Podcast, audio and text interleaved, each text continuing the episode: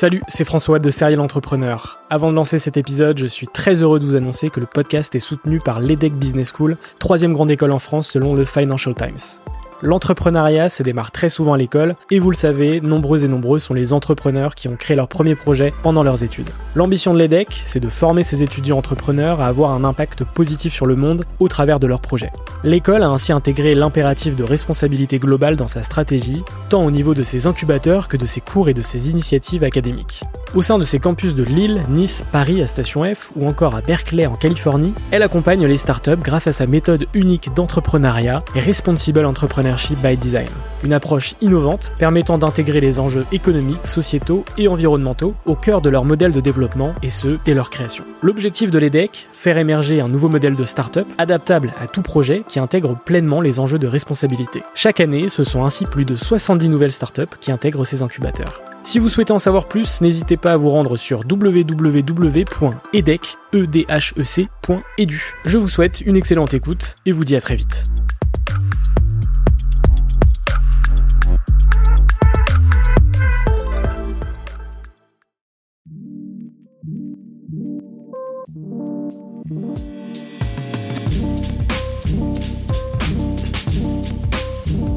Bienvenue sur Serial Entrepreneur, le podcast des entrepreneurs. Créé par François Allais, ce podcast va à la rencontre d'entrepreneurs au parcours inspirant. Ils ont une histoire unique, ont pris des risques pour réussir et ont franchi un cap dans leur business grâce à des rencontres. Bonjour à tous, c'est François Allais et bienvenue sur Serial Entrepreneur. J'espère que vous avez passé un très bel été. Vous écoutez le sixième et dernier épisode de cette saison estivale et le 29e épisode du podcast. J'ai reçu Anthony Bourbon, fondateur et CEO de Feed. Vous avez sûrement déjà entendu parler de Feed. Créée en 2017, cette startup propose des repas pratiques et équilibrés en bar, en boisson et en snack. Tout ça en étant 100% vegan, sans gluten et fabriqué en France. Anthony est un entrepreneur sans filtre et sans tabou. Dans cet épisode passionnant, on parle de son parcours compliqué avant d'entreprendre, ou le fait de partir véritablement de rien, de comment a-t-il lancé Feed, comment a-t-il confectionné les premières recettes, des grandes étapes de Feed, de comment leur arrivée a été perçue sur le marché, de la nouvelle stratégie de Feed, des changements importants sur l'identité, le packaging et les produits, de la personnalité d'Anthony, de son côté clivant et de sa résilience, ou encore de la fondation Feedback qui reverse 1% de leur chiffre d'affaires à de jeunes entrepreneurs. C'est très sincèrement l'un de mes épisodes préférés. Vous l'écoutez actuellement en audio, mais sachez qu'il est disponible intégralement en vidéo sur YouTube. Si tu as aimé cet épisode, laisse une note sur Apple Podcast, un commentaire, un like sur YouTube et abonne-toi sur la plateforme de ton choix. Ce sont toutes ces petites actions qui feront connaître Serial Entrepreneur. Moi, je vous souhaite une excellente écoute, un excellent visionnage et on se retrouve bientôt pour une nouvelle saison d'épisodes. Bye Salut Anthony. Salut. Bienvenue sur euh, Serial Entrepreneur, le podcast des entrepreneurs. Merci pour l'invitation. Bah, merci à toi euh, d'avoir accepté. Je suis très heureux de, t'avoir dans, ce podcast. Euh, très heureux pour plusieurs raisons, parce que déjà, tu es quelqu'un de, très, très clivant. Et, puis, puis voilà, tu as un parcours, je pense, très inspirant aussi. on va pouvoir en parler. Euh, donc le podcast, il va se faire sur plusieurs parties. On va forcément parler de toi, de ton histoire. On va forcément parler de Feed aussi. Euh, il y aura aussi une partie un peu post-Covid, euh, voir un peu comment Feed a, traversé la crise. Et puis on terminera le podcast avec des petites questions assez rapides, assez sympas, très, très tranquillement. Allez, feu, on y va. donc première question bah, sur, ton, sur ton parcours. et je sais qu'il y, y, a potentiellement pas mal de choses à dire. C'est quel a été ton parcours avant, avant d'entreprendre? Parcours compliqué, sinueux, euh, mais qui fait aussi euh, ce que je suis aujourd'hui. Donc euh, tous les échecs que j'ai rencontrés m'ont permis d'être la personne qui a réussi entre guillemets avec Feed. Donc c'est pour ça que je crache pas dans la soupe et que je suis content d'avoir vécu des trucs difficiles parce que ça m'a enrichi et c'est pour ça que j'adore l'échec en fait parce que je trouve qu'on apprend beaucoup plus au cours de nos échecs que lorsqu'on gagne, parce que quand mhm. on gagne, on est heureux, on fait la fête, mais on n'en tire pas vraiment de leçons.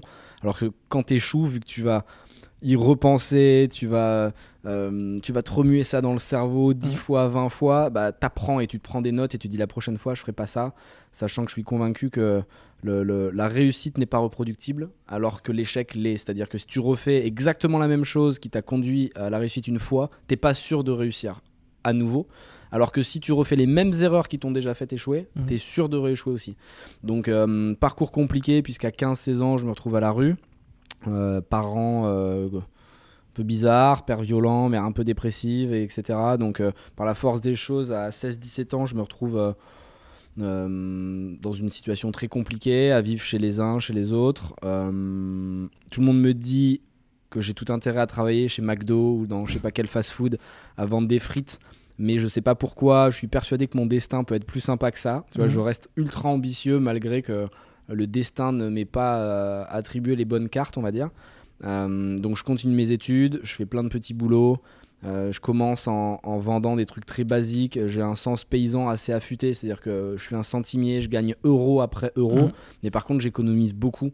Euh, je sais comment placer l'argent, je sais comment créer de l'argent. Donc au début, je commence, j'achète des, des fringues, des fausses fringues de marque que je revends dans mes collèges, dans mes lycées. Après, je fais pareil avec les scooters, puis je fais pareil avec les voitures, puis je fais pareil avec l'immobilier, puis avec des immeubles. Mhm. Et après, on fait de l'import-export, on fait du trading. on, attaque vraiment sur tous les fronts.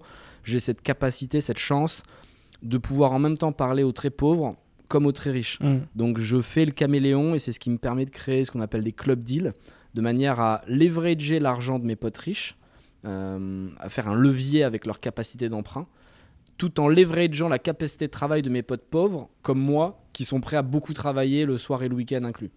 Et du coup, c'est ça qui nous permet de créer de la valeur en, apportant quelque chose à chaque partie. C'est-à-dire que les riches, ils sont contents parce qu'ils euh, foutent rien et ils font travailler leur argent. Et les pauvres, ils sont contents parce qu'ils gagnent de l'argent. Donc en fait, tout le monde est heureux et ça, pour moi, c'est la première, le premier critère du business. Il faut que tout le monde gagne, tu vois. Euh, et du coup, très vite, je développe une sorte de réseau de potes, euh, d'investisseurs autour de moi qui sont satisfaits de mon implication et ça me permet toujours, quand j'ai besoin d'aller chercher de l'argent, d'en trouver rapidement. Donc, euh, on fait beaucoup de business en France, à l'étranger. Euh, en parallèle de mes études. Je vais très peu à, la fac. Je fais bon bac scientifique, fac de droit, master 2, droit privé général et un deuxième master 2 en droit de l'immobilier euh, en mhm. parallèle. Je le fais pour le faire, pour avoir de la légitimité, mais je crois absolument pas au système scolaire tel qu'il est euh, établi aujourd'hui. Je pense que c'est une perte de temps. La preuve, moi, moi, j'ai pas été en cours une seule fois. Euh, je payais mes chargés de TD pour qu'ils mettent des bonnes notes. Euh, et, c'est comme ça que j'ai réussi. Donc le système est foireux. je pense que tu peux apprendre énormément et, très rapidement. Donc, tu vois, je crois beaucoup aux cours en ligne ou mm. aller, aller améliorer tes skills naturels. Je pense qu'on en a tous. Je dis pas qu'il faut complètement mettre de côté les maths, le français. mais, si tu adores euh, une matière, bah, torche cette matière à 200% et fais ce qui te plaît en fait. Euh, je trouve ça aberrant en fait. Et je divague un peu là, je pars dans le truc éducation, mais euh, tu vois, moi, savoir, est-ce que tu te souviens si Saturne est plus proche de la Terre que Pluton, par exemple? Non, tu vois, et puis en plus, on s'en fout, quoi. Mm. Et, et, et, pourtant, on va t'apprendre ça pendant des années, euh, des chartes historiques hyper précises, tu vois, dans le temps, dans des années que tout le monde s'en fout, on n'en parle jamais. Et à côté de ça, euh, 25, 25% euh, euh, des jeunes ne, ne, savent pas lire un bilan. Euh, je voyais des chiffres l'autre jour aberrants. Ils savent pas ce que c'est qu'une top line, une bottom mm. line et bidda. Et ça, pourtant, c'est du concret, c'est du factuel, c'est au quotidien. Tu vois. Quand tu fais tes impôts, tu as intérêt à comprendre comment ça marche. Parce que sinon, mm. tu vas te prendre des douilles. Bon, bah, au lieu d'apprendre des trucs inutiles, apprenons aux jeunes des trucs qui vont leur servir dans la vie pour faire de l'argent, des trucs concrets. Donc euh, voilà, histoire euh, particulière, mais c'est aussi ce qui m'a nourri et ce qui me permet d'en être là aujourd'hui. Carrément. Et puis aujourd'hui, la chance qu'on a, c'est que tout le monde peut s'auto-former en fait sur, euh, sur un peu tout, en fait, sur tous les sujets. Ce qui n'était pas forcément possible il y a, je sais pas, une vingtaine d'années, tu vois. Et moi, ce qui m'impressionne forcément dans ton parcours, c'est ta résilience, en fait. Mm. C'est-à-dire de, partir un peu de. sans, sans rien, enfin, j'ai envie de dire, tu vois. Mm. Et de réussir à trouver toute cette énergie, toute cette rage euh, qui va te permettre bah, de développer euh, au départ des petits business, euh, bah, la revente de scooters, de fringues, etc. Ensuite, passer sur des business un peu plus high level comme l'immobilier. Et bah, jusqu'à arriver à cette, cette, superbe histoire qui est, est, Feed. donc on est en 2016 du coup, fin 2016 Ouais, c'est 2017, on lance officiellement janvier 2017. C'est ça. Qu'est-ce qui a fait que tu, as, tu as monté Feed? C'est un problème personnel. Euh, je pense que les startups qui marchent bien et qui sont bien incarnées, euh, elles sont là pour résoudre un problème de fondateur à la base, et ensuite il voit que ça marche bien pour lui, il se dit bon ben je vais le proposer aux autres. Et ça j'en suis euh, persuadé. Euh, tu vois ceux qui cherchent un business pour faire de l'argent, c'est toujours foireux parce que Mm. l'argent c'est pas la bonne raison de le faire. Il faut gagner de l'argent. Moi je suis le premier, euh, je suis un capitaliste euh, pur et dur, mais un, un capitaliste méritocratique. Tu vois, je suis pas un capitaliste héréditaire. C'est-à-dire que je considère que c'est pas parce que tes parents avaient de l'argent euh, que toi tu peux rester sans rien foutre toute ta vie. Au contraire, tu dois générer de la valeur Mm. constamment. Je pense que même les impôts devraient être basés sur ce que tu génères en tant que recrutement, en tant que valeur pour le pays, etc., etc. Mais en gros, je bossais beaucoup à l'étranger, je voyageais énormément, je perdais du poids parce que je sautais des repas. Je faisais beaucoup de sport quand j'étais jeune et là je voyais que je perdais du poids énormément. Je me suis dit c'est pas possible, faut que je trouve une nouvelle manière de m'alimenter parce qu'en sautant des repas et en mangeant des pizzas surgelées, je vois que je suis pas bien, tu vois. Mm. Et en cherchant sur le marché, je trouvais que des produits de régime, des produits pour les, euh, les mecs qui vont à la salle de muscu, tu vois, qui poussent énormément et qui surchargent en prot, mais pas un repas complet. Et du coup, il y avait un- une marque aux US que j'avais spoté qui s'appelait Soylent, euh, qui faisait euh, exactement ce que je cherchais, mais ils livraient pas en Europe, donc euh, c'est toujours pas le cas d'ailleurs. Euh, Aujourd'hui, ils font 200 millions de chiffre d'affaires à peu près aux US, tu vois, ça vaut un milliard, donc ça a bien grossi. Et je me suis dit, bon, ben, on va faire pareil, mais pour mes besoins, je pensais même pas Mm. le commercialiser. Et on l'a fait à la française. Et très rapidement, ça a fonctionné. Mes potes de potes en ont consommé organiquement, tu vois, ça a grossi. On a fait des précommandes, 10 000 repas précommandés en ligne. Après, j'ai levé 500 000 euros en janvier 2017, puis 3 millions, puis 15 millions, puis X millions. Et Exactement. ça s'est emballé, quoi. Et, euh, et, euh, justement, pour créer ce produit, comment t'as fait? Hyper basique, je pense, euh, comme tu le disais tout à l'heure, qu'on peut tous se former online. Faut lire des bouquins. Moi, vois, la nutrition, c'est pas un truc. euh, euh, j'ai pas fait de formation. Tu t'es toujours accompagné intéressé. par des nutritionnistes Pas du ou- tout. ou Au début, vraiment, euh, Au début, je l'ai fait euh, en solo, dans ma cuisine. J'ai tracé un Excel hyper basique qui répertoriait les macros et les micronutriments. Macros, c'est protéines, glucides, fibres. euh, c'est un protéines, glucides, fibres, lipides. Voilà, je sais que j'en oublie un. Et les, les micros, c'est euh, minéraux, euh, vitamines et oligo-éléments. Et donc, en jouant avec les matières premières que je rajoutais, flocons d'avoine, graines de sarrasin, farine de lin, huile d'olive, je Mhm. voyais qu'il manquait telle ou telle case et je jouais avec les ingrédients. Je rajoutais deux, deux vitamines, tu vois, que j'avais acheté à la pharmacie et je savais que j'avais à peu près tout à l'intérieur. Hyper donc en pratique. faisant un shaker. euh, Ouais, je me mettais toute euh, la poudre et, et- et du, et- et du coup, le week-end, on se retrouvait avec mes potes en mode on fait un atelier feed et on en faisait, je sais pas, 5 kilos, tu vois, et on se le répartissait entre nous euh, pour la semaine. Et après, on faisait 10 kilos, puis 20 kilos, puis 30 kilos, puis à la fin, je dis bon, les gars, enfin, tu vois, c'est. il y a un truc quoi. là, tu vois, faut, faut, faut réfléchir au business model. Et du coup, je l'ai fait comme si je fais- comme quand je faisais de l'immobilier, c'est-à-dire que moi, j'achète jamais un appartement, j'achète un immeuble dégueulasse que personne ne veut, mais je sais au moment où je l'achète ce que je vais faire avec. Je vais le surélever, je vais le découper, je vais le remettre bien, et Mm. c'est là que tu gagnes de l'argent.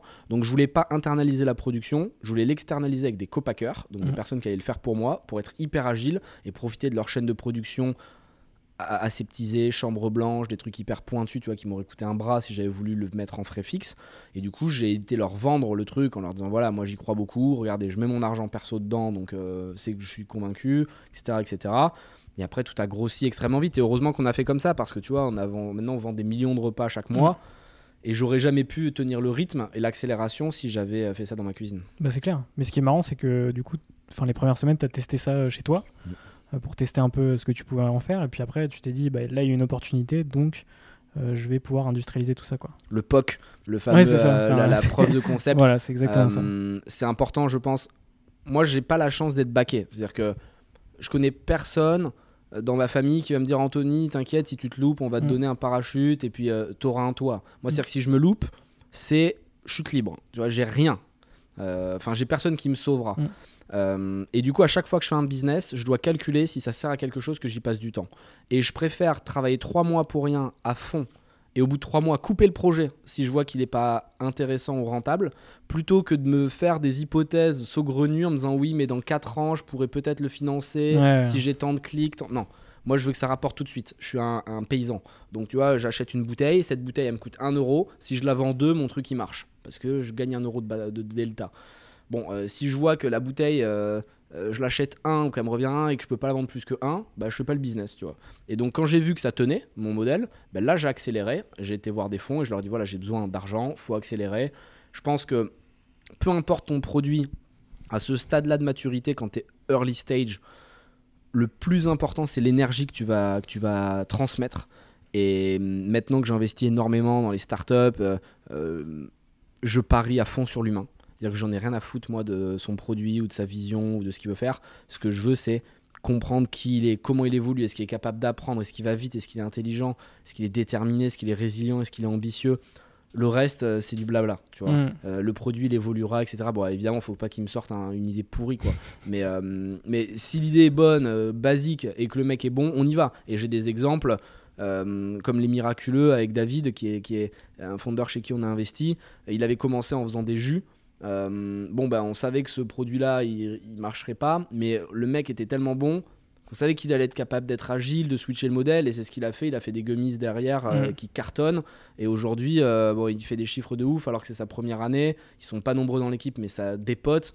Voilà, il n'y a pas de secret. C'est euh, c'est des gens qui sont efficaces et c'est ça qu'on doit trouver. Donc on a levé de l'argent, 500 000 euros, et puis après ça s'est accéléré et ça s'est emballé. Bah, c'est clair. Ce qui est impressionnant avec Fit, c'est que euh, au final, la société, elle est quand même assez récente, parce qu'elle a été créée en 2017, et qu'en trois ans, vous avez quand même euh, bien euh, dégommé le marché, si, si je puis dire.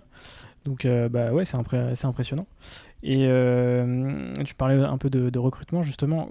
Co- comment tu comment tu as géré ces premiers recrutements dans la société?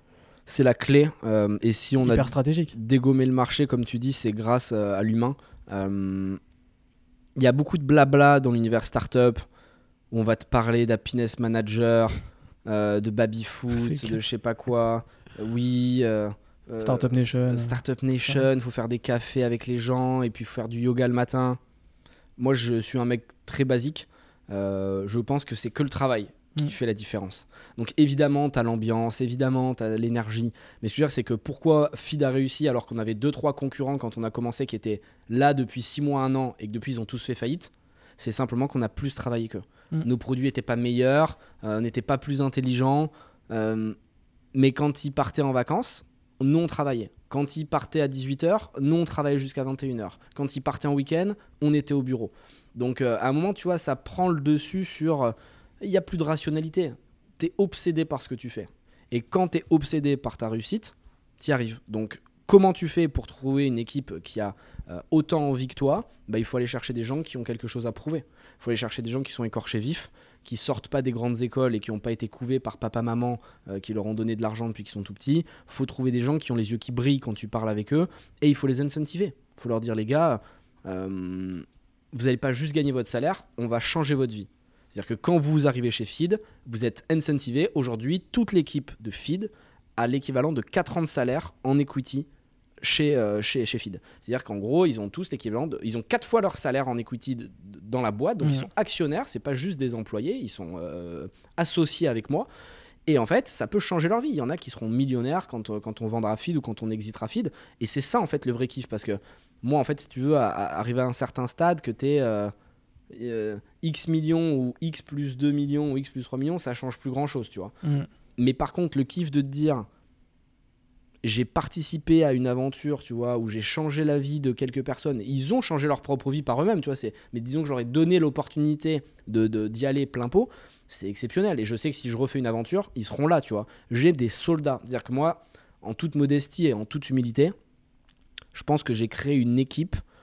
Euh, c'est pas une équipe, tu vois. C'est, une armée. Mais, mais vraiment, tu vois, c'est militaire. C'est-à-dire que si demain je leur dis les gars, venez, on saute par la fenêtre, il faut y aller tout de suite, vous devez me faire confiance, ils viendront. Et il y en a qui vont dire oui, c'est n'importe quoi, c'est un gourou, machin. Mais en fait, tu as besoin d'avoir un leader au début de l'aventure qui dit il faut aller là-bas. Tu vois, c'est pas une question de c'est pas une démocratie, je sais pas quoi, t'as pas le temps de débattre. Et, et le leader peut se tromper, tu vois, et ça m'arrive parfois, je fais des mauvais choix, mais on apprend toujours de ses choix. Et, et l'équipe, elle est exceptionnelle, elle dépote, elle est impliquée, et je sais que je ferai d'autres projets et Mhm. qui, seront avec moi aussi, tu vois. Et, et là, tu crées une histoire qui est belle, c'est-à-dire que c'est pas une famille de substitution, il y en a qui disent oui, c'est une... non, il n'y a pas de famille en fait, on n'a pas de lien de sang, tu vois. Donc c'est pas ma famille, mais c'est une équipe de sport. Euh, on est tous au max. Et, et, euh, chacun joue à son poste, et, et- et chacun est là pour pour, faire aider de la, de la performance. Ouais, c'est de la performance. On Mm. est là pour performer. Et c'est dur, tu vois. Tu, tu disais tout à l'heure résilient. C'est ça, ma vie est un combat, quoi. C'est Mm. un enchaînement de problèmes. Les gens pensent que c'est cool, tu vois. Mm. Mais c'est pas cool. Honnêtement, c'est chaud.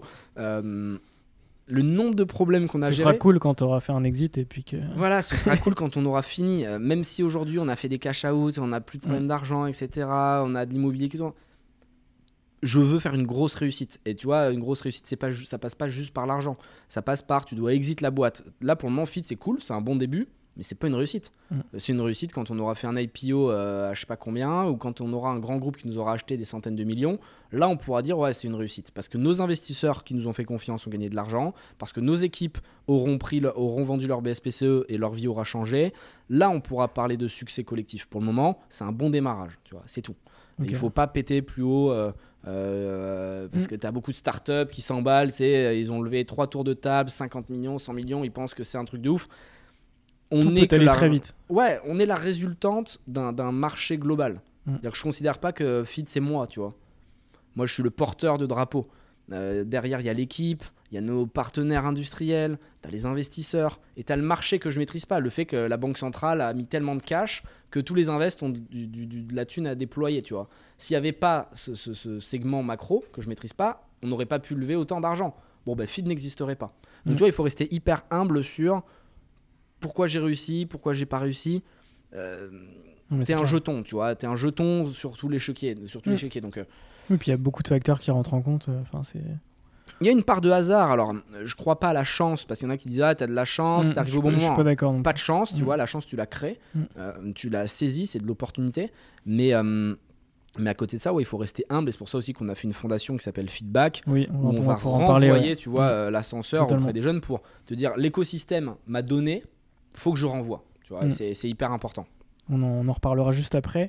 Euh, pour revenir à cette question, par exemple, les, les 10-15 premiers recrutements, comment euh, est-ce que tu avais des petites questions comme ça qui te permettaient de, euh, de bien sélectionner les gens? Est-ce qu'il y a eu des erreurs, forcément? Ouais, des erreurs, j'en ai faites. Et, et en recrutement, tu es obligé d'en faire. Mm. Tu es obligé de parier à un moment, tu vois. J'ai fait des belles erreurs, mais globalement, je suis plutôt, plutôt satisfait. Les personnes que tu vois aujourd'hui dans les bureaux, bon, aujourd'hui on est en télétravail, donc il n'y a, pas grand monde, c'est tous ceux que j'ai sélectionnés moi personnellement. Euh, après, on a pris des RH, ça n'a jamais marché. Parce que j'ai perdu la connexion. Tu vois, j'ai eu plusieurs phases dans l'aventure feed. La première phase où j'étais ultra présent, je faisais tout. C'est pas compliqué, j'étais sur tous les sujets.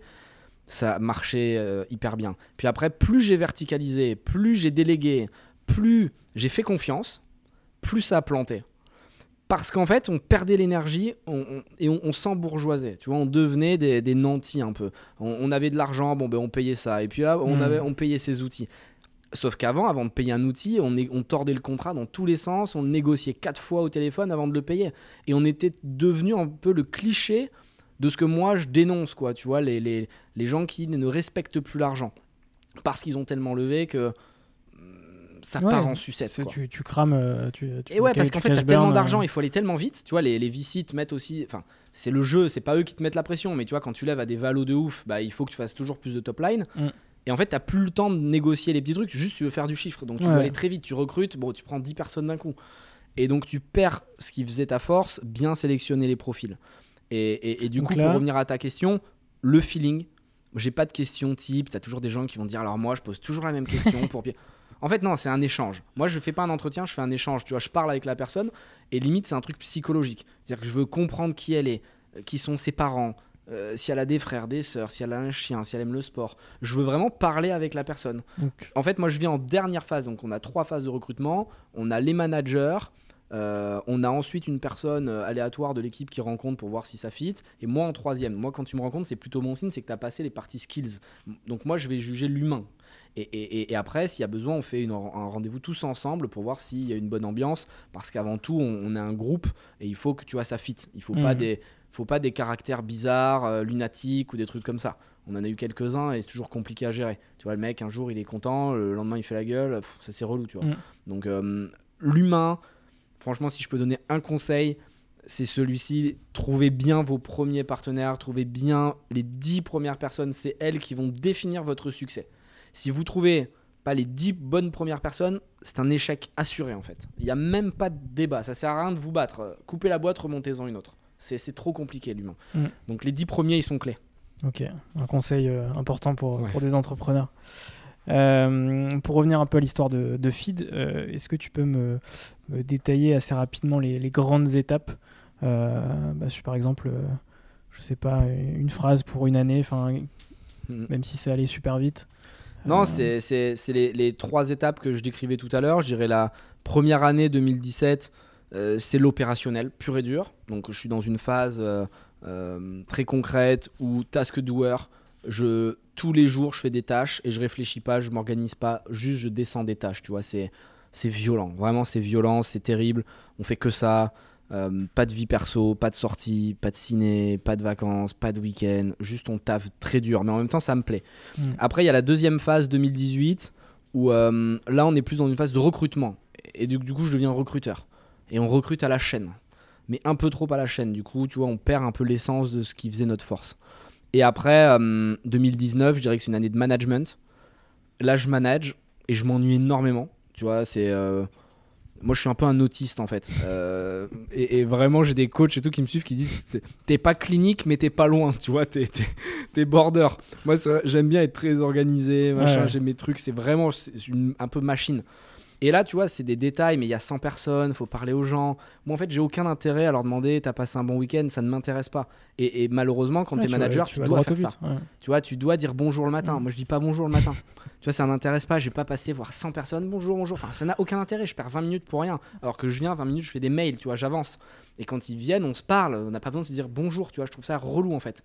Mais ça, t'as besoin de le faire quand t'es une grosse équipe. Et, et- et ça, 2019, grosse frustration parce que on passe trop de temps sur des trucs qui, moi, ne m'intéressent pas. Et je perds le fil, je perds la connexion avec l'équipe. Et c'est pour ça que je restructure euh, début 2020 pour me dire je ne me refais pas une année comme ça où c'est ultra verticalisé. J'ai des managers de managers. J'hori- J'horizontalise le- le- le- le- la boîte, l'org chart, et je repars sur tous les sujets. Et donc là, je fais une quatrième phase où en fait je reviens au début. Mm. C'est un peu une sorte de renaissance. Et c'est pour ça qu'il faut être résilient parce que du coup, tu te dis putain, j'ai quasiment perdu deux ans où j'ai essayé un truc qui a pas marché. Est-ce que ça vaut le coup de remettre? Ben oui, parce qu'il faut accepter l'échec, Mm. l'affronter, le regarder, en tirer des conclusions et te dire bah je dois accepter que les deux dernières années ont été un échec, même si on a continué à faire des gros chiffres et tout, mais d'un point de vue énergie, d'un point de vue feeling, revenons en arrière. Et la plupart des choix que je fais aujourd'hui, en 2020, c'est revenir sur les premiers choix intuitifs que j'avais fait en 2017, alors que j'avais pas été formé, j'avais pas de coach, j'avais pas d'investisseur, j'avais pas de machin. C'est ouf en fait. C'est c'est un cercle, tu vois. Et je Carrément. reviens en arrière. Mais c'est ce qu'il faut.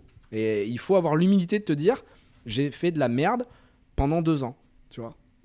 Je suis dur avec moi-même, mais c'est volontaire, tu vois, parce que Ça va, il y, a- pire quand même. il y a pire. mais tu vois, il y a, tu peux toujours faire mieux. Et en fait, moi, Ouais. je suis, et c'est ce que je demande aux équipes, toujours mécontent. J'essaie toujours de faire plus. Et tu vois, genre, même si je fais un truc très bien, j'aurais dû le faire mieux. Et c'est pas que je suis un éternel insatisfait parce qu'il faut savoir apprécier ce qui a été fait. Et je reconnais le travail incroyable euh, des équipes, etc. Mais on aurait dû faire plus que ce qu'on a fait, tu vois. Est-ce que tu penses que ce mindset, euh, il est, euh, il est inné? Ou est-ce que tu penses que ça s'acquiert avec, euh, avec des expériences, avec le temps? Ou est-ce que tu penses que bah, soit tu l'as, soit tu l'as pas en fait? Je pense que tu as une part d'intuitif, une part d'inné, effectivement. Moi, j'ai toujours été un compétiteur. Euh, Quand j'étais jeune, je faisais des sports euh, de combat, de la natation. J'aimais être contre moi-même, avec la natation, contre les autres, avec les sports du combat. Et, je voulais gagner. Tu vois, moi, je participe pas, ça ne m'intéresse pas. Euh, j'ai pas honte de perdre, j'adore perdre. Et j'ai pris des grosses volées, tu vois. Franchement, ça, personne ne gagne tout le temps. Mais par contre, si tu me bats une fois, tu peux être sûr que je vais revenir et je vais essayer de te battre après Mm. je n'abandonnerai jamais, tu vois. Et, et- et cette résilience-là, c'est ce qui m'a permis de toujours monter plus haut. Et là, Fit, c'est cool. Et tu vois, il y en a plein qui pensent que c'est un beau succès. Et euh, je suis persuadé qu'on va en faire un- une super belle aventure française et mondiale. Mais je sais que c'est rien par rapport à ce que je vais faire après. Mhm. Parce que je dois faire plus, tu vois. C'est comme ça.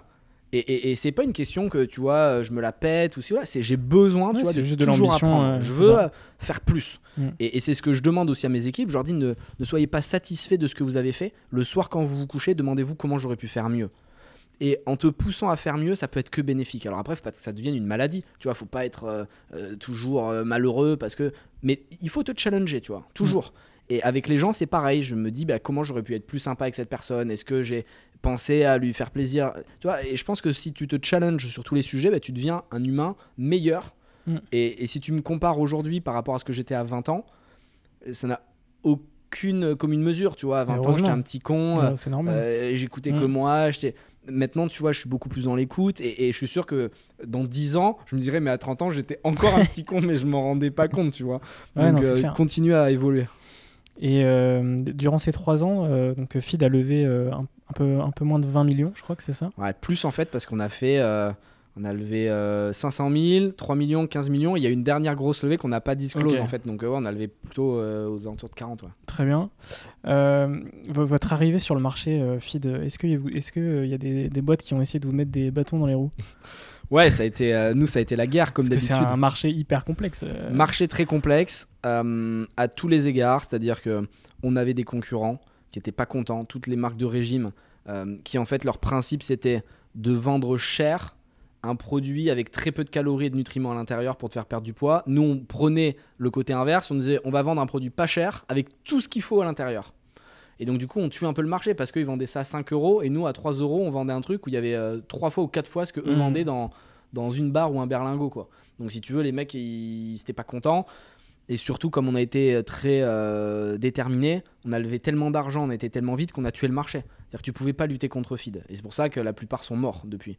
Euh, ou, ou survivent. Tu vois, les mecs, ils ont la tête comme ça, il y a de l'eau qui rentre un peu dans le nez, c'est dur, tu vois. Euh, parce qu'en fait, on n'est pas là, nous, pour faire des cadeaux. Mm. Et en fait, on va les exterminer, tu vois. On sait qu'il y en a encore un ou deux qui survivent. J'en fais une affaire personnelle de les détruire, tu vois. Parce qu'en fait, gagner n'est pas suffisant. Ouais. Il faut que les autres échouent. Tu vois, et il y en a qui vont dire c'est trop guerrier, c'est trop si. Mais on n'a pas le temps de faire des sentiments. Euh, L'écosystème startup où on te dit euh, c'est important, tu sais, de prendre des verres avec tes concurrents parce qu'au final, plus vous êtes nombreux, plus vous allez ouvrir le marché. Moi, je veux ouvrir le marché tout seul. Je veux pas que les concurrents y profitent. Quand j'ai quand j'ai commencé, je me souviens encore de ce rendez-vous lunaire où j'avais mes deux concurrents qui sont morts depuis, qui m'avaient dit venez, on prend un verre. J'avais été par curiosité et qui m'avaient dit alors on se sépare le marché, nous on fait les sportifs, Ouais. toi tu fais les étudiants et toi tu fais chez. J'aurais dit mais en fait les mecs dans quel monde vous vivez? Moi en fait je vais tout faire, tu vois. Mm. Je vais pas te laisser les étudiants et toi c'est le, le meilleur gagnera, tu vois. Mm. Euh, je suis pas dans le partage que ce soit en vie privée ou, euh, ou en business. Moi je suis là pour gagner. Et, et en fait c'est horrible parce que je sais que par notre victoire on va casser des familles.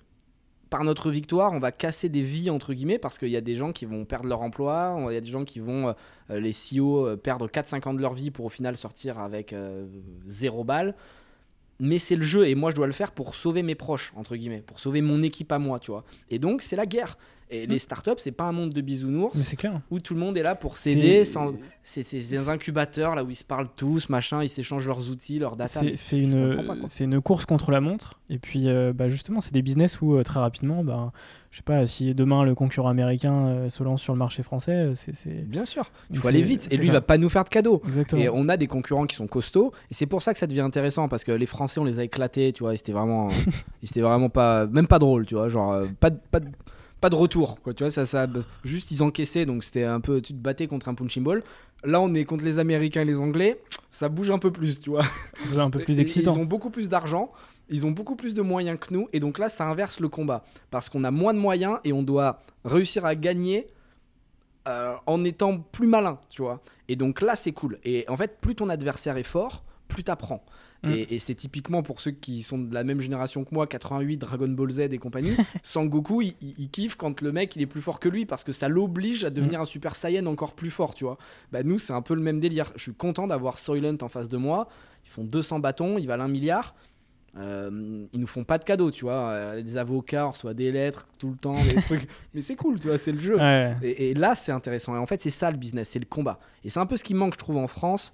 L'écosystème, il est sain, il est mignon, tu vois. Il y a de l'argent, il y a des belles startups, il y a des fondateurs qui commencent à, à pousser un peu. Mais ça manque un peu de fight, tu vois. C'est c'est- c'est- c'est sage. En fait, c'est très école de commerce, c'est très HEC. Et c'est normal parce qu'ils viennent tous de là, en fait. Oui, parce que la typologie des entrepreneurs est. C'est tous les mêmes et c'est très similaire. malheureux. Et moi, c'est mon grand combat. Les investisseurs, euh, bon bah la plupart c'est des banquiers ou des anciens banquiers qui viennent de grandes écoles. Et euh, c'est des hommes blancs de 35 ans, hein, si je schématise le truc. Mais ils vont investir chez des hommes blancs de 35 ans qui ont fait les mêmes grandes écoles qu'eux et qui s'appellent deux machins de trucs, euh, qui vit dans le 16e et qui a fait le même lycée qu'eux ou je sais pas quoi. Et en fait, ça c'est pas normal parce que l'entrepreneuriat doit être la possibilité, la dernière chance qu'on va laisser aux gens de banlieue, aux handicapés, aux gens qui n'ont pas fait d'études. Moi, je m'en fous que tu fasses des fautes quand t'écris, en fait. Si, ben, je te ferai pas écrire, je te ferai faire autre chose. Mais je veux que tu la dalle. Et en fait, c'est ça l'entrepreneuriat, c'est l'ascenseur social qui est en panne. L'ascenseur social aujourd'hui, il n'existe pas, tu vois, ça sert à rien de se voir la face. Si tu nais euh, en banlieue et que tes parents ils parlent pas français, tu n'as aucune chance face à Jean-Eudes de je sais pas quoi, euh, dont les parents vont lui payer des profs privés, vont le mettre à Henri IV et puis après à HEC. Tu ne peux pas lutter en fait, parce que lui il parlera quatre langues quand toi tu n'en parleras même pas bien une. Euh, tu, tu, vas te faire éclater. Et en fait, l'entrepreneuriat, c'est ta dernière chance de, en tant euh, que mec de banlieue, bah, te dire bah, je vais gagner autant d'argent, voire plus d'argent que Jean-Eudes. Parce que Jean-Eudes, il va avoir peur, il va être dans son confort, et il va partir, tu vois, dans euh, les postes un peu euh, classiques, confortables, pour faire plaisir à papa-maman. Et, si tu enlèves cette possibilité, bah, tu, tu casses le game. Et puis il aura pas cette niaque que toi tu peux avoir. Ouais, mais quelque part il aura. Alors c'est clair que si tu arrives, rien. Si tu arrives à passer euh, le, le, le, le, step euh, de, des levées de fonds et que tu arrives à lever, la détermination et ta revanche t'aideront vraiment. Le souci, c'est que la plupart des entrepreneurs ne lèvent pas. Moi, j'ai de la chance parce que j'ai les codes quand même des personnes à qui ils ont l'habitude de parler. Je suis un homme blanc et je peux feinter que j'ai fait des grandes études. Tu vois, je parle à peu près bien, je fais pas de fautes quand j'écris, j'ai fait une fac de droit, donc même si je n'ai pas fait HEC, j'ai pas de souci pour aller pitcher, je vais te faire un gros pitch, tu vois. Mais celui qui a pas l'habitude euh, et qui se sent pas à l'aise, il va être exclu immédiatement. Et donc il pourra jamais se confronter à Jean-Eudes. Et c'est ça en fait qui est dramatique. Mmh. Parce que si tu crois plus et que tu plus d'espoir, ça va te donner des mouvements sociaux hyper puissants. À mon avis, c'est que le début. On a vu les gilets jaunes, etc. C'est pour moi les prémices, tu vois, parce que c'est pas organisé ça. Euh, j'admire l'énergie qui est déployée tu vois, pendant six mois, tous les samedis, je plus sois pas du tout les méthodes ni la finalité, tu vois, parce que c'est pas en pétant des vitrines et des voitures que tu, défends un combat. Mais l'énergie qui est déployée est pour moi la conclusion de quelque chose qui, ne va pas, tu vois. Parce qu'en fait, n'y a plus d'espoir. Et à partir du moment où tu dis, bah, de toute façon, perdu pour perdu, au moins je vais tout défoncer, tu vois, c'est mmh. pas la bonne solution, mais tu l'entends, tu le comprends, tu vois, le truc en mode, je vais me faire plaisir, je vais casser un peu des trucs, tu vois. Mm. Et, et, et, et, cet espoir, on doit le redonner. Et l'entrepreneuriat, c'est ça. Tu vois, c'est montrer des exemples. Montrer des mecs comme moi, comme euh, et je suis pas le seul. hein. Il y, a, y a John de Aircall, c'est pareil. euh, il vient de la DAS, euh, il a pas de parents. Enfin, il a des parents évidemment, mais bon, tu vois, il les connaît pas, machin. Non, mais Si on a un, deux, trois, quatre, ben t'en as qui seront dans des situations horribles, qui vont se dire si ces mecs-là l'ont fait, ils sont pas plus intelligents que moi, je vais le faire aussi. Tu vois. Et il y en a pas dans notre génération. C'est-à-dire qu'à l'époque, tu avais Simoncini, tu avais Xavier Niel, tu avais Benabou, tu avais, des mecs, ils ont réussi, ils ont claqué des grosses fortunes. Tu vois, pas des 50 millions, des 500, 600 millions et des milliards pour d'autres. Notre génération, t'en as pas. On s'est reconventionnalisé et c'est terrible. Ton histoire, elle montre aussi que peu importe ton milieu, peu, peu importe ton, ton passé, ton, ton passif, euh, tu, peux, euh, tu peux réussir. quoi. Ouais, tu peux réussir, mais il faut que ça devienne euh, une norme, tu vois. Il faut qu'il y en ait plein des Anthony Bourbon. Mm. Et c'est pas normal que tout le monde dise Ouais, Anthony, il est hyper clivant. En fait, je suis clivant parce que je suis un peu le seul à porter ce message. sur le parce que les autres, ils paysage, assument pas, tu euh, vois. ouais. Parce que si tu regardes leur parcours, va sur leur LinkedIn, tu prends tous les CEO de start-up euh, en ce moment qui cartonnent un peu à Paris. Pas donner de nom et tout pour pas mettre. euh, euh, déjà que tout le monde me déteste. Euh, tu tapes sur internet, c'est ouf. J'ai l'autre jour, on m'a dit Anthony, fais attention quand même. Il y a marqué le plus détesté de France et tout. Il y a des Ah, j'ai vu ça, podcasts, j'ai vu ça. un truc de j'ai ouf. vu ça. Euh, Le alors que je dis rien. de, de la place parisienne. Ouais, c'est fou, tu vois. Alors que j'ai. Enfin, je m'en suis jamais pris à, à- à personne, de moins publiquement, tu vois. J'ai eu deux, trois histoires en off. Parce Ouais. que moi, j'aime bien dire les choses clairement, tu vois. Donc, quand il y en a un qui parle, euh, je vais le voir, tu vois. Mais, euh, mais ouais, c'est pas normal y ait- qu'il y ait les fondeurs d'un côté et une ou deux exceptions de l'autre. Ça doit s'inverser. Et ça, ça viendra principalement des investisseurs. Et quand les investisseurs, ils mettront de l'oseille sur les gens différents, ça commencera à aller mieux. Et c'est pour ça que moi, en tant qu'investisseur, je mets des gros tickets sur euh, les mecs qui viennent d'en bas, qui ont la dalle. Et même s'ils n'ont pas les codes, je sais que c'est eux qui vont y arriver parce que si on arrive à les pousser et qu'on leur ouvre notre réseau, ça va prendre. Parce qu'ils ont une revanche. En fait, la haine, elle peut être hyper fédératrice, hyper positive. Tant que tu la maîtrises, faut pas qu'elle te consume. Tu vois C'est-à-dire que si tu as de la haine et que tu veux juste euh, casser des genoux et péter des vitrines, c'est pas bon, tu vois. Mm. Mais si tu as de la haine qui, quand t'hésites et que t'es fatigué, te permet de te dire allez, putain, je vais me venger de tous ceux qui n'ont pas cru en moi. Ce professeur qui m'a dit que j'y jamais. Mes parents qui m'ont dit que de toute manière j'étais un con. Euh, cet ami qui me disait que. ben, toutes ces accumulations, et on en a tous eu, on a tous des rancœurs envers la vie, tu vois, des injustices, on a tous eu des injustices, ben, il faut s'en servir, tu les absorbes, moi je les garde. Et quand ça va pas, tu vois, je mets une musique un peu badante chez moi, et, je m'énerve tout seul, tu vois, mais c'est assez spécial hein, comme scène. Et je m'énerve vraiment, mais et après je vais me mettre à marcher parce que tu vois, faut que j'expulse un peu l'énervement. Et ça me remotive pour euh, un mois. Et là, boum, je repars pendant un mois et je défonce tout. Donc trouvez votre énergie, trouvez ce qui vous anime, et c'est ça qui va vous nourrir. Ok, pour, euh, pour revenir à Feed, euh, on va parler forcément de, cette, de ce revirement stratégique d'il y a quelques mois, notamment sur la gamme de produits aussi. Euh, et puis aussi sur la, fondation euh, Feedback. Est-ce que tu peux nous en dire plus? Yes, ça faisait trois ans du coup qu'on bossait avec les produits de base que j'avais créés grosso modo depuis le début. Packaging blanc, sympa, fruits qui volaient. Et on s'est concentré sur ce que nous disaient les consommateurs. Moi, je suis persuadé que les consommateurs ont raison. Nous, on est juste le bras armé des consommateurs, en fait. Euh, et ce qui remontait, c'est que tous nos podcasts, nos interviews, nos prises de parole étaient très énergiques, très ambitieuses, tu vois, ça mettait de la, pêche, mais ça se ressentait pas dans nos produits. Quand les gens recevaient les produits, ils disaient je le vois pas ça, ouais, je vois une fraise qui vole, mais elle est où la détermination? Et c'est pour ça en fait qu'on a changé complètement notre charte graphique mmh. et qu'on a mis des mots très forts comme on le voit à la télé ou sur n'importe quel packaging, il va y avoir des mots oser, exister, agir, entreprendre. Et du coup, quand tu manges ton feed, tu le fais pas seulement pour avoir des nutriments, des protéines, des lipides, des glucides, mais pour avoir un boost de motivation. Tu vois et pour te dire, si eux ils l'ont fait chez Feed, alors qu'ils rentrent pas dans les cases comme nous, pourquoi nous on n'y arriverait pas? Et c'est ce qui revient, tu vois, de nos consommateurs, c'est le dépassement, c'est l'envie d'atteindre ses objectifs. Et quand je parle d'objectifs, c'est pas forcément de l'argent, tu vois. C'est, c'est euh, je veux devenir un bon musicien, un grand sportif, euh, je veux sauver la planète, euh, je veux voyager, je veux passer du bon temps et, profiter de mes amis, j'en sais rien, peu importe. Mais Feed va te libérer du temps et te rappeler que tout est possible. Donc à toi de te fixer tes objectifs et après te dépasser parce que rien ne vient facilement. Mm. Donc euh, on a changé l'intégralité de la charte, on a retravaillé les recettes en tenant compte des remarques qui nous avaient été faites pendant trois ans, il y avait trop de sucre, machin, on avait beau expliquer que c'était de l'isomaltulose, donc c'est pas du mauvais sucre. Bon les gens ils voyaient marqué sucre, ils buguaient, donc euh, on a dit ok fine, on va vous l'enlever. On a remplacé l'isomaltulose par des flocons d'avoine, des graines de sarrasin, des trucs qui sont plus naturels et qui font moins peur. Mhm. Et du coup, bon, ben voilà, y a, euh, on a divisé par 8 les taux de sucre, donc il y a plus que 3 ou 4 grammes de sucre par recette. Euh, c'est vraiment meilleur, plus naturel. Euh, on a été aussi beaucoup plus éco-responsable, donc on a coupé nos bouteilles plastiques transparentes, qui étaient notre produit pourtant iconique.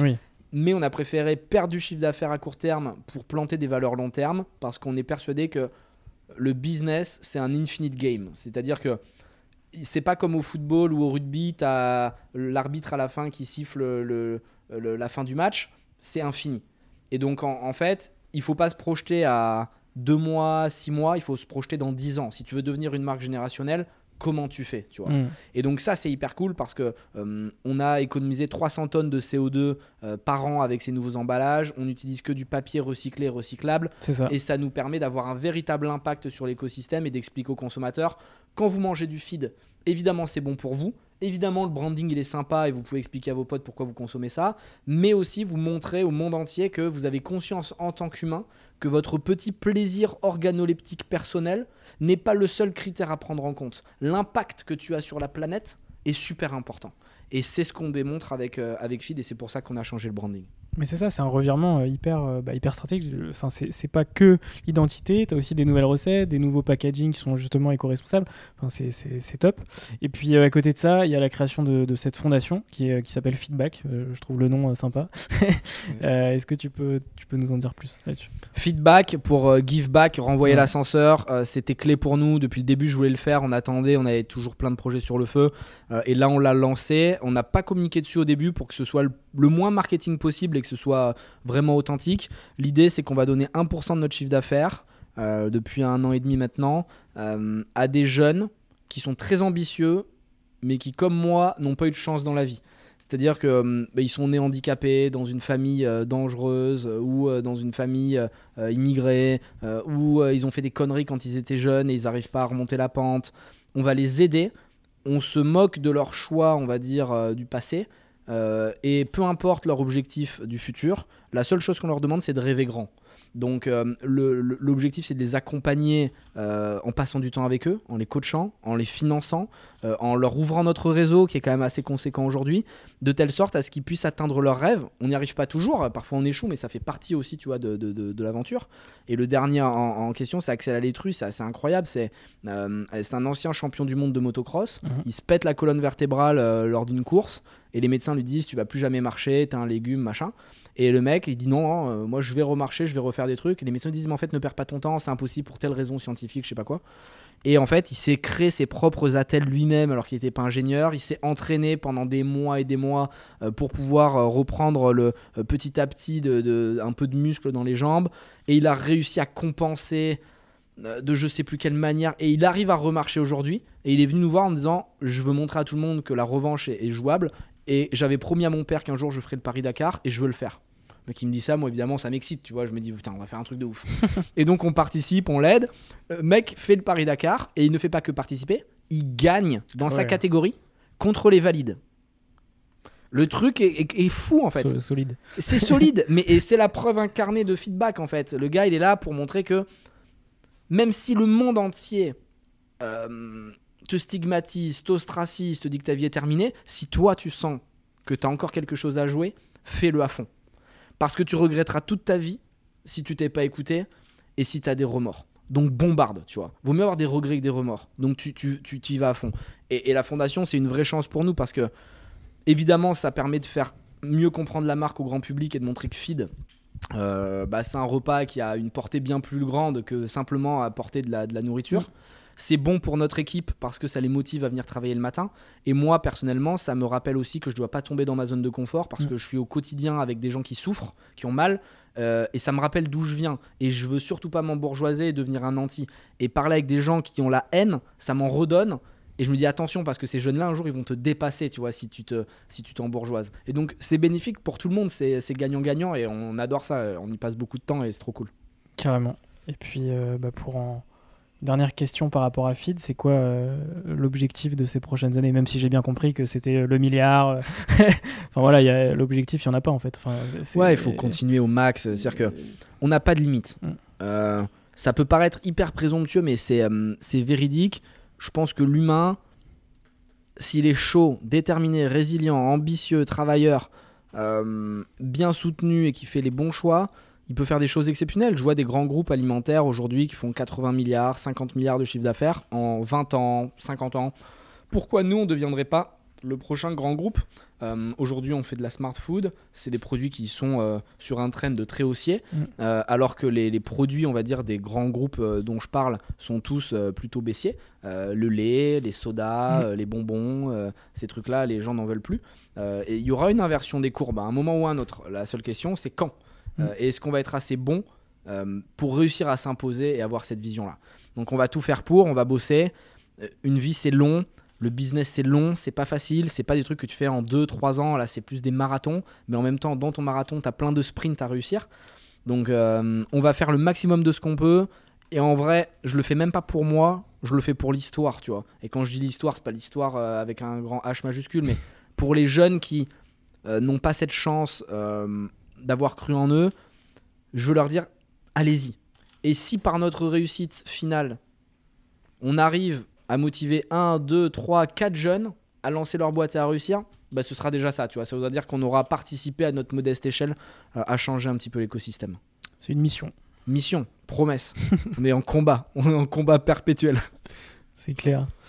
Et donc on va passer à une autre phase du podcast, c'est la partie post-Covid. Euh, comment s'est passé le confinement d'un point de vue business, mais aussi d'un point de vue euh, personnel? Ça a été une, une étape exceptionnelle, euh, ce confinement. Alors ça paraît bizarre, parce que moi en plus j'ai eu le Covid en mode un peu violent. Mais ça m'a permis de me poser plein de questions, tu vois. Et, et j'ai fait un peu un ménage dans ma vie personnelle, sur le business model de feed. On s'est posé, chose qu'on n'avait pas le temps de faire en temps normal parce qu'on était toujours dans la course, etc. Là, tu es obligé de te poser, tu es obligé d'être au calme. Je suis resté deux mois chez moi, tout seul, dans un appart. euh, qui est pas très grand. Je fais exprès d'avoir un petit appart parce que je trouve que ça me permet de rester connecté, tu vois, à la réalité. Tous mes potes se moquent de moi d'ailleurs, Euh, mais c'est pas grave, j'aime bien mon petit appart. Euh, parce que j'ai du mal en fait à payer un appart très cher. Mm. Je pense que le marché est trop haut. Et comme je fais de l'immobilier avant, euh, ça m'embête de payer un truc trop cher, tu vois, j'y arrive pas. Et j'ai pas envie de payer un loyer euh, à 5000 balles par mois. À la fin de l'année, j'ai perdu 60 000 balles. Ouais, c'est clair. Pas logique, tu vois. Euh, si tu me dis achète une grosse voiture, je peux le faire. Parce que je sais que la voiture, je vais la revendre mieux parce que je vais bien l'acheter. Achète une montre, achète ci, achète ça. Mais un loyer qui disparaît, j'ai du mal, tu vois. euh, Mais parce que je suis un ancien pauvre, donc euh, j'ai encore mes réflexes, tu vois. Et, et donc tout ça pour dire que j'étais dans un petit appart. Et ça a été biblique en fait cette situation parce que sur le moment c'était extrêmement difficile, mais je suis intimement convaincu que dans quelques années, quand on vendra Feed et que tout ira bien dans ma vie, que je serai marié avec des enfants et que j'aurai du temps pour toutes ces conneries, euh, je me dirais heureusement qu'il y a eu le Covid, tu vois. Parce que sinon j'aurais jamais pu devenir ce que je suis aujourd'hui. Donc euh, mon futur moi me remercier d'avoir eu le Covid. Tu vois, quelque part, c'était très bizarre. Et même pour Feed, on a repensé le modèle, on a réfléchi à des, des trucs qui étaient beaucoup plus terre à terre. On s'est dit, bon, allons chercher un peu des bidas maintenant, tu vois, qu'on a beaucoup grossi. C'est bien la croissance folle. Mais n'oublions pas non plus les bons vieux basiques. Tu vois, la bottom line, euh, c'est quand même celle-là qui, euh, qui fait que la boîte peut vivre par elle-même en standalone et que t'es pas obligé de lever constamment de l'argent. Mm. Euh, réorganisons euh, l'org euh, l'org chart, euh, allons négocier les contrats. Et on a refait des trucs qu'on faisait au début, et c'est le déclencheur de ce que je te disais tout à l'heure, le retour à la phase 1. Le, le retour à la phase 1 vient du Covid.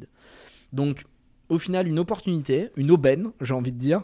euh, et, et ça nous a permis de nous réinventer et de vous, avez, euh, vous avez soutenu le milieu hospitalier aussi, j'ai Ouais. j'ai cru voir ça. On a, ça nous a aussi permis effectivement de repenser le marketing. On a donné plus de 200 000 repas et du coup j'ai annulé toutes les campagnes télé, les campagnes métro. Et au lieu de dépenser de l'argent bêtement, je me suis dit ben, on va dépenser de l'argent pour aider les gens.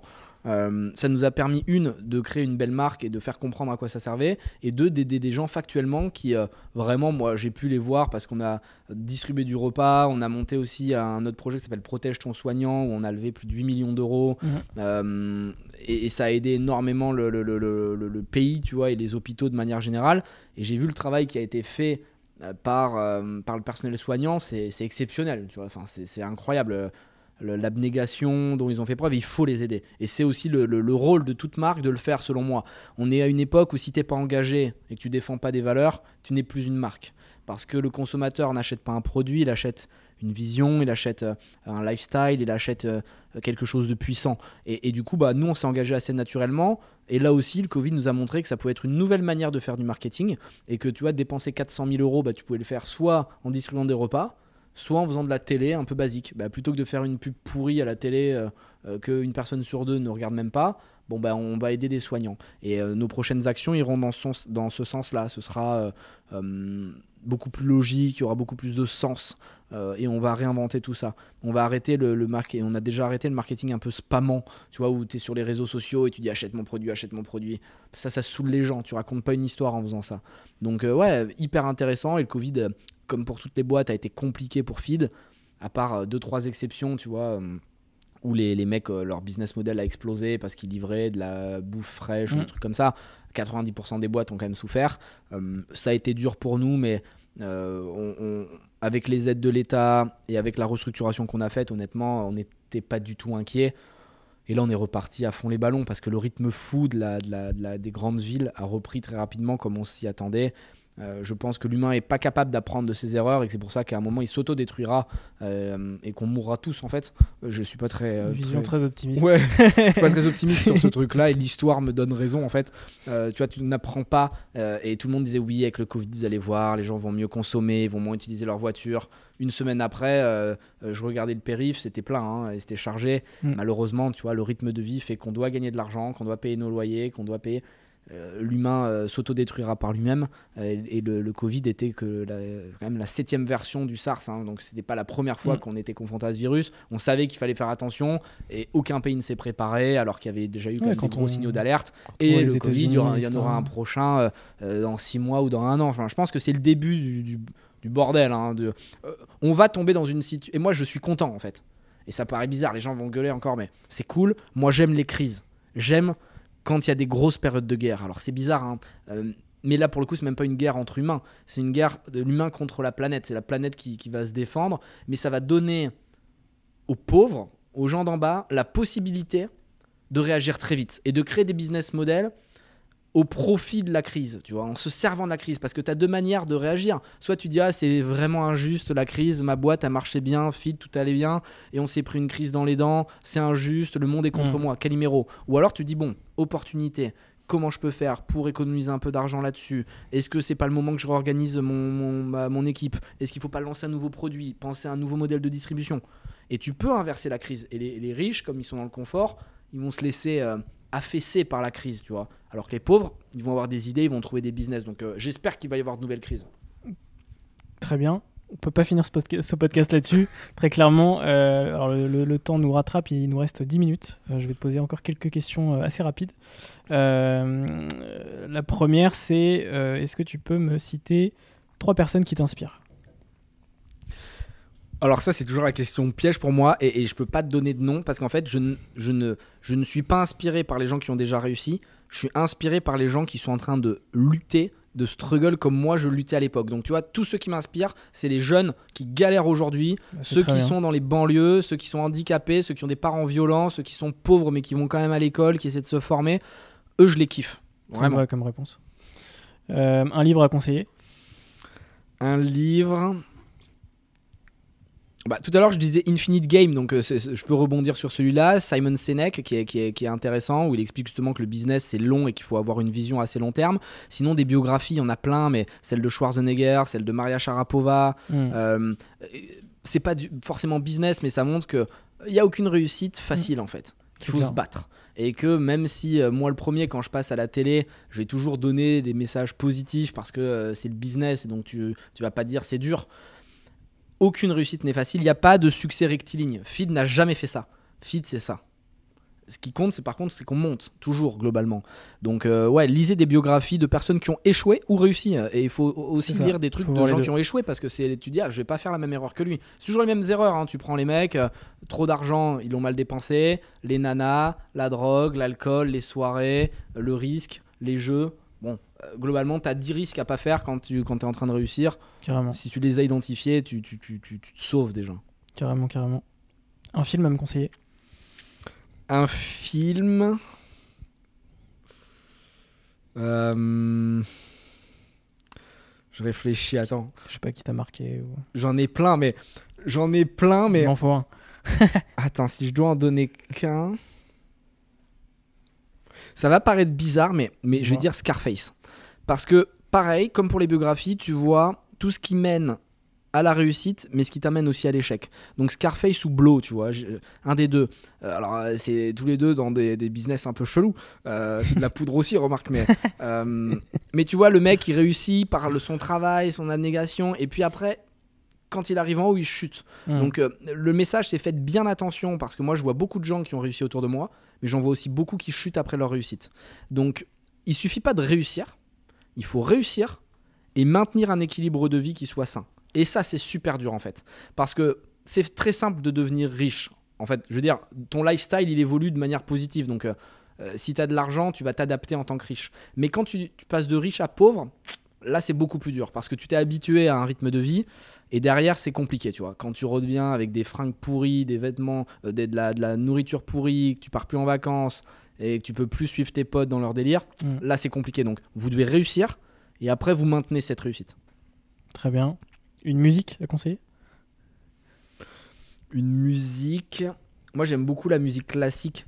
Euh, Tchaïkovski, que quand j'étais petit, c'est le seul truc qui me calmait. J'écoutais beaucoup de Tchaïkovski, Beethoven, euh, Chopin, mais ça fait un peu un télo, donc c'est pas trop Ah non, moi. mais Euh, mais sinon, il y a, euh, moi, ce que j'écoute, j'écoute beaucoup de Booba aussi, parce que Ah. alors, je suis très euh, mix. hein. C'est un entrepreneur. et c'est ça qui est, qui est sympa. Moi, Booba, j'adore. Euh, Il y en a plein qui vont le critiquer, même si Mm. évidemment, je suis plus fan de ses anciens sons que de ses nouveaux, un peu plus, euh, on va dire, pop, machin. Euh, le mec, ça fait quand même euh, Ah, il 20 ou le- 30 ans, je sais il pas, qui le tient game, le, hein. pavé, quoi. Et, il est hyper bon. Et c'est un entrepreneur. Mm. Il maîtrise le bad buzz. C'est un marketeur. Mm. C'est un super marketeur parce qu'il a compris comment créer du buzz. Les gens s'excitent, il est con, il est machin. Mais oui, mais en attendant, vous parlez de lui. Il a une notoriété exceptionnelle à chaque fois qu'il sort un son. Puis il en a torché un paquet des rappeurs. oui, tu vois, dans tous ses il clashs. est- il est toujours les là. couche un par un. C'est ça. Et, et il est bon, c'est un marketeur. et c'est un bon marketeur. J'aimerais bien parler avec lui un jour. Euh, Pareil, clairement. Et dernière question pour ces petites questions rapides. Si tu pouvais racheter n'importe quelle société, qu'est-ce que tu ra- rachèterais?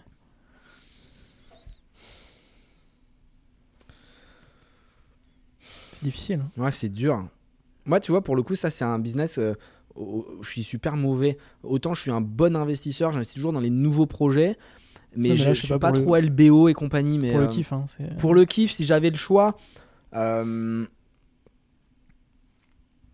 Ouais, j'aimerais bien racheter un truc futuriste, tu vois, j'aimerais bien racheter là, un truc euh, un peu comme Elon Musk qui Ouais. fait là, avec les fusées où il envoie les humains euh, sur Mars. euh, SpaceX. je trouve ça incroyable, tu vois.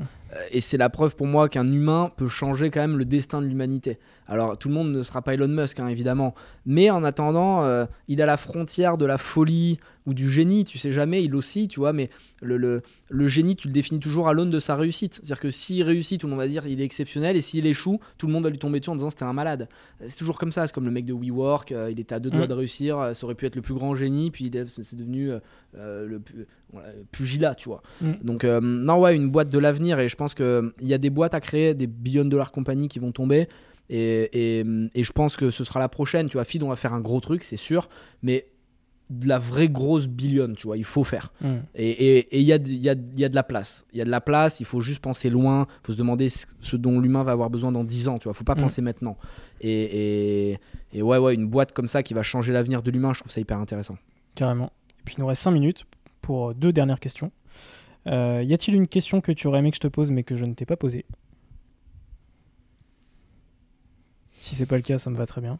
Non, honnêtement, c'était intéressant. Euh, tu as bien vu, j'ai rien préparé, j'avais même pas lu les questions avant. J'aime bien quand c'est naturel, comme ça, c'est plus cool. Pareil. Non, il y a, franchement, tu m'as, c'était hyper intéressant. y a- je vois pas de, de trou. Super. Et dernière question, quels sont les, les entrepreneurs que tu me conseilles pour un prochain épisode? Dans les entrepreneurs sympas que j'aime bien en ce moment, euh, il y a la team de Pony euh, qui font des recommandés digitaux. C'est-à-dire qu'au lieu d'aller à la poste et de galérer Hmm. pendant euh, une demi-heure pour envoyer ton recommandé, bah, tu envoies un mail et ça a la même valeur juridique que- qu'un recommandé. Cool. Et c'est des mecs qui viennent de province. Euh, donc j'aime bien, tu vois, parce que euh, ils sont, ils viennent pas du sérail, ils viennent pas des, des- ils ont pas les codes un peu comme moi, et donc je les trouve très bien. Quentin, je te mettrai en relation avec lui. Carrément. David des Miraculeux, parce que je trouve que c'est quand même une belle exécution qui nous a, qui nous a faite là cette année.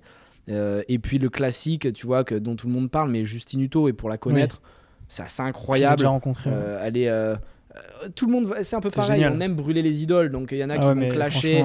Mais ce qu'elle a fait, ce qu'ils Ah ont ouais. fait avec Thomas, son Mm. cofondeur, euh, c'est incroyable. incroyable. Sans Mm. dépenser un bal, euh, faire autant de chiffre Mm. d'affaires et faire autant le buzz. c'est- fou. Maîtrise de marketeur, c'est futur Booba. Mm. Euh, C'est du futur Booba en puissance. Donc, euh, ouais, euh, j'aime beaucoup parler avec elle et Thomas. Ils sont, ils sont top. C'est une belle équipe. Ils sont hyper jeunes. Je sais pas qu'ils ont, ils doivent avoir 27 ans max, même pas. Et ils font des trucs de ouf. Donc, trop cool. Ça montre qu'il y a quand même du sang frais dans l'entrepreneuriat et qu'il y a des gens qui sont malins, qui hackent le système. Et ça fait Et qui sont là pour dégommer des marchés. Exactement. On va torcher un peu les grands groupes. ça va leur faire du bien. Euh, bah, Anthony, je te remercie pour cet échange. Merci beaucoup. Euh, bah, moi, ce que j'aimerais, c'est potentiellement dans un an ou deux ans, on se, on se reparle pour Avec voir plaisir. un peu euh, l'avancée de, de Feed et puis de, de- de ton parcours, de ton histoire. Donc, euh, c'est des choses qui font plaisir. Voilà. Avec grand plaisir. Rendez-vous dans deux ans. Super. Ciao. Merci beaucoup.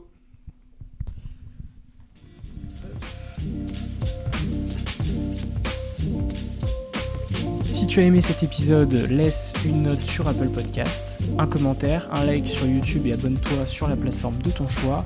Ce sont toutes ces petites actions qui font connaître Serial Entrepreneur.